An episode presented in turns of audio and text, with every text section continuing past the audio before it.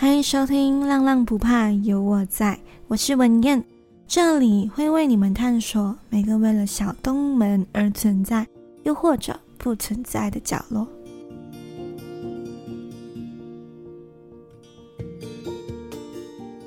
在之前有一集，我有讲到关于海豚的故事。那在那一集，我就有说到，往后《浪浪不怕有我在》会多增加一个系列。那这个系列主要是关注除了猫猫、除了狗狗的以外的动物的故事。那其实，在那一集录完过后，我就想到了一个名字，就帮这个系列想到了一个名字。如果有 follow 我 IG 的耳朵们，应该大概都知道名字叫什么吧？因为我在 poster 或者是 caption 都有讲到。那这个系列的名字呢，叫做。飞喵汪故事，喵就是喵喵叫的喵，汪就是狗狗汪汪叫的汪，所以就是说，除了喵喵，除了狗狗的故事。今天来到了第十八，哎，第十七集。那我们今天也要来关注一个除了猫猫、除了狗狗的动物。这个动物呢，它是陆地上最大的动物。也和第一集说到的海豚一样，会使用各种方式跟同类进行交流。交流的方式呢，非常的多样化。他们会使用类似于喇叭的声音来进行交流。诶，你不要以为这个声音我们人类能够听见哦，因为音频太低的关系，人类的耳朵大致上是没有办法听到这个声音的。这动物呢，非常的特别。它特别的点呢，除了会用比较低的声音来进行交流，它们也会用其他方法跟同类沟通，比如说肢体语言、触觉和气味，甚至由大自然发出的地震的震动声，都能成为它们沟通的一个工具。那除此之外呢，它们会保护自己的孩子，他们有情绪。他们甚至有比人类更强大的记忆力，通过简单的视觉、味觉，他们就能够非常的精准的辨认出每一个跟他同行的小伙伴。那也因为这个强大的记忆力，让他们感受到了喜悦和悲伤，会因为和事隔多年的朋友相聚而感到开心。同时也会因为朋友的离别、家人的死亡而进行集体哀悼，来表示感伤。它就是大象。大象的记忆力非常的、非常的强大。这个记忆力呢，就和海豚的同理心一样，是它们特别独特的特长，同时也成为了让它们走向。满足人类各种欲望的把柄。那一段音乐后，请各位耳朵仔细听听看，在著名的泰国骑大象活动，在看似那么欢乐的活动，它背后真正的故事又是什么呢？我们一段音乐后见。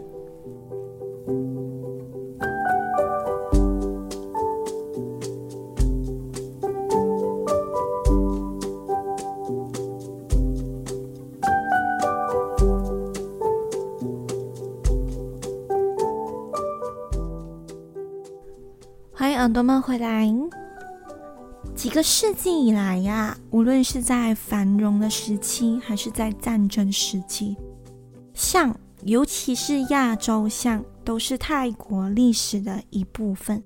他们带领泰国国王进入战场。如今，濒临灭绝的大象已成为泰国的国徽，它的形象时常出现在泰国的邮票、硬币。海军国旗、建筑和艺术上等，在泰国文化中，大象是幸运的象征。迷信的人呢，会付钱要求从大象的身体经过，因为他们认为被大象的身体跨过去会得到一年的好运。那刚刚我有说到，大象有一个非常强大的记忆力，它能够通过简单的嗅觉。或者是味觉来辨认自己的同伴和呃在搬迁的道路。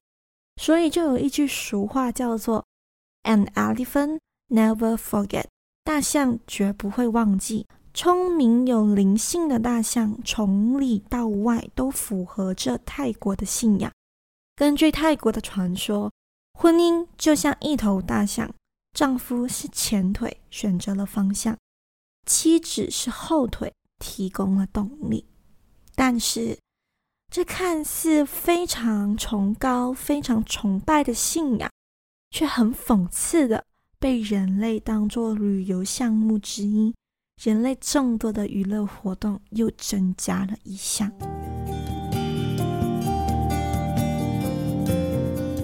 以前的人骑马为了步行，骑大象为了打仗。但是大象比马更难驯服，毕竟它们是未被驯化的野生动物，自古至今都是这样。所以到中世纪的时候，就很少人会再使用大象作为战争的工具了。但是那么难驯服的野生动物，又是怎么样被泰国人搞定的呢？是什么原因让大象能够乖乖的听话，当做人类的坐骑？那要知道哦，在野生的环境里，大象非常的强大，它是能够把一只狮子、老虎吓走的。但是那么强大的动物，到最后竟然能够屈服于人类。一开始啊，我在要做这个题材的时候，我是真的很希望人类是通过和大象培养出什么感情啊，然后对彼此产生信任啊，之间有一个非常浓厚的情感啊，所以才自愿性的屈服的。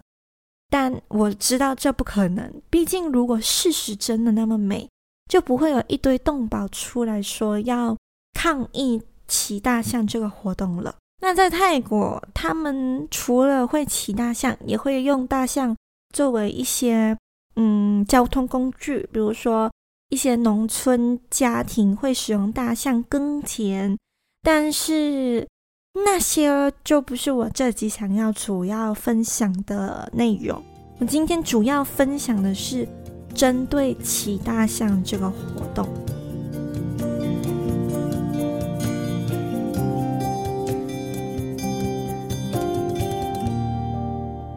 那在泰国，如果你想骑大象啊，其实不止泰国啦，就是如果你想要骑大象的话，你必须坐在一个类似于椅子的东西。那这个椅子呢，会架在大象的背后，通常一次都会至少有两个游客坐在大象身上。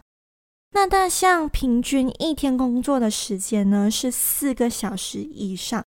你别看他们的体型高大，然后就觉得，哎呀，我那么小只，一个四十公斤、五十公斤的人坐上去根本就不会对他们造成什么样的影响。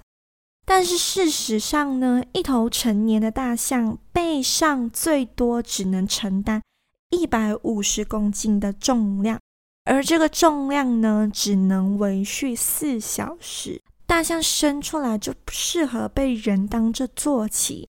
沉重的座椅和游客的重量会使大象的脊椎变形，导致健康出现问题。那以上说的这些看似非常的严重，但其实都不是骑大象的问题的根本。残忍的并不是旅客对大象造成的健康影响，残忍的是为了驯服大象，人类想出来的种种方法。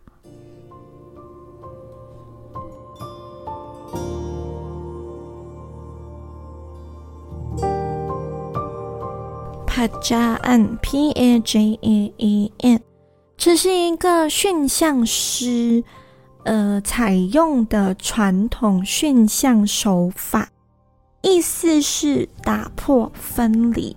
打破分离这两个名词听起来就非常的扭曲。它打破和分离的东西呢，是大象的肉体跟精神。首先，驯象师会以小象为目标进行诱拐。那因为大象的力量非常的强大，所以如果你要把成年象带走的话，基本上是不可能的。所以驯象师呢会以小象为目标，把它们带走，从母象的身边硬生生的拖走。那因为小象跟母象的关系是非常的要好的，它们的习性就是母象会去照顾小象，那小象也非常需要母象在身边的陪伴。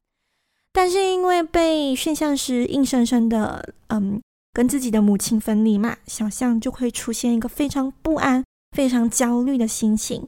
那为了让它更不安，为了让它更焦虑，驯象师会把它关在一个非常小的笼子里。这个笼子基本上就是四面都是墙壁，然后大象根本就没有办法自由活动的。再来呢，他们就会用尖锐的呃盾去往箱子内刺它，然后也不会提供它任何的食物啊跟水分啊。这个目的呢，就是要摧毁它的精神跟身体，让它成为一个崩溃的阶段。那这个时候呢，驯象师呢就会开始喂它吃食物，然后骑在它的背上训练它做指定的动作。那如果在训练期间呢，小象不听话，驯象师是毫不留情的会直接拿刀，嗯，应该不是刀，是一个盾这样的东西往它身上刺。虽然大象的皮很厚，没错，但是再厚的皮被刺到还是会痛，它是厚。它不是没有感觉，所以呢，在这种非常被强迫的环境下，大象就慢慢的没有能力，也没有心思想要去反抗，他们只能乖乖听从于人类，乖乖的被屈服。那其实这个东西呀，嗯，真的很不人道，因为除了我刚刚讲的这些过程之外，小象呢，有时候啊，在被捕过后。被驯象师抓了过后，会直接在自己的母亲，就是大象的眼前被虐待。然后大象跟小象，就是你，你想象一下，你的母亲眼睁睁的看着你被虐待，母象也是精神崩溃的，那小象也会很伤心，所以他们就是要利用这种呃崩溃的心态，让他们不得不屈服。曾经有一个照片呢，是一个摄影师在缅甸拍到的画面。那这个照片是这样子的，就是他用那个针啊去勾他的耳朵，拿针去刺他，让他嗯感受到痛苦，然后让他乖乖听话。然后远处呢有拍到一只母象在看住自己的小象正在受苦。所以，以上就是帕加案 （P-A-J-A-A-N） 打破分离的整个过程。在这种不断不断巡回的过程里，小象就会没有反抗的能力，到最后就会成为被坐在人类身下的那头大象。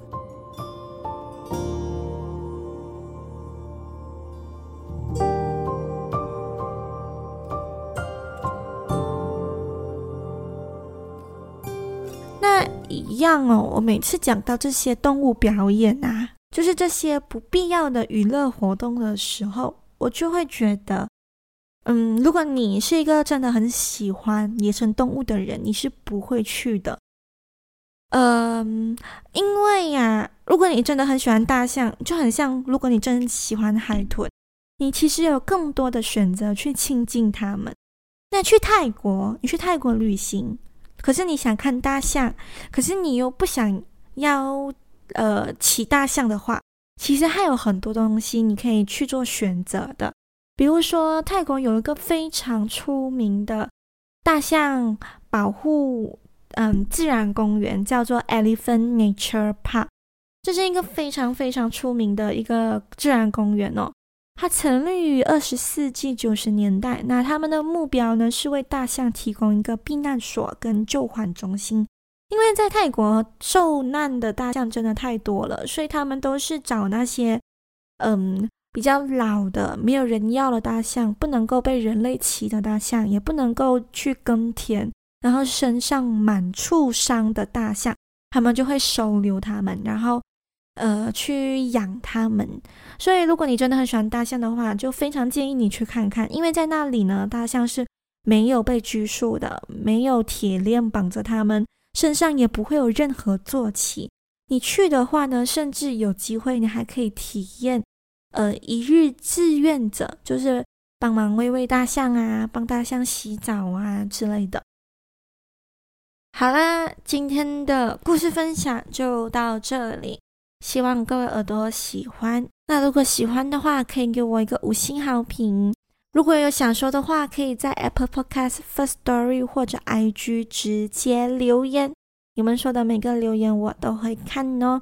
如果有一点闲钱，可是不懂去哪里花，可以点一下文字说明栏那边的一个 Buy Me a Coffee 的 link，在那里呢，你可以设定自己想要赞助的余额，让我有动力继续看世界讲故事。那耳朵们，我们下期再见，拜拜！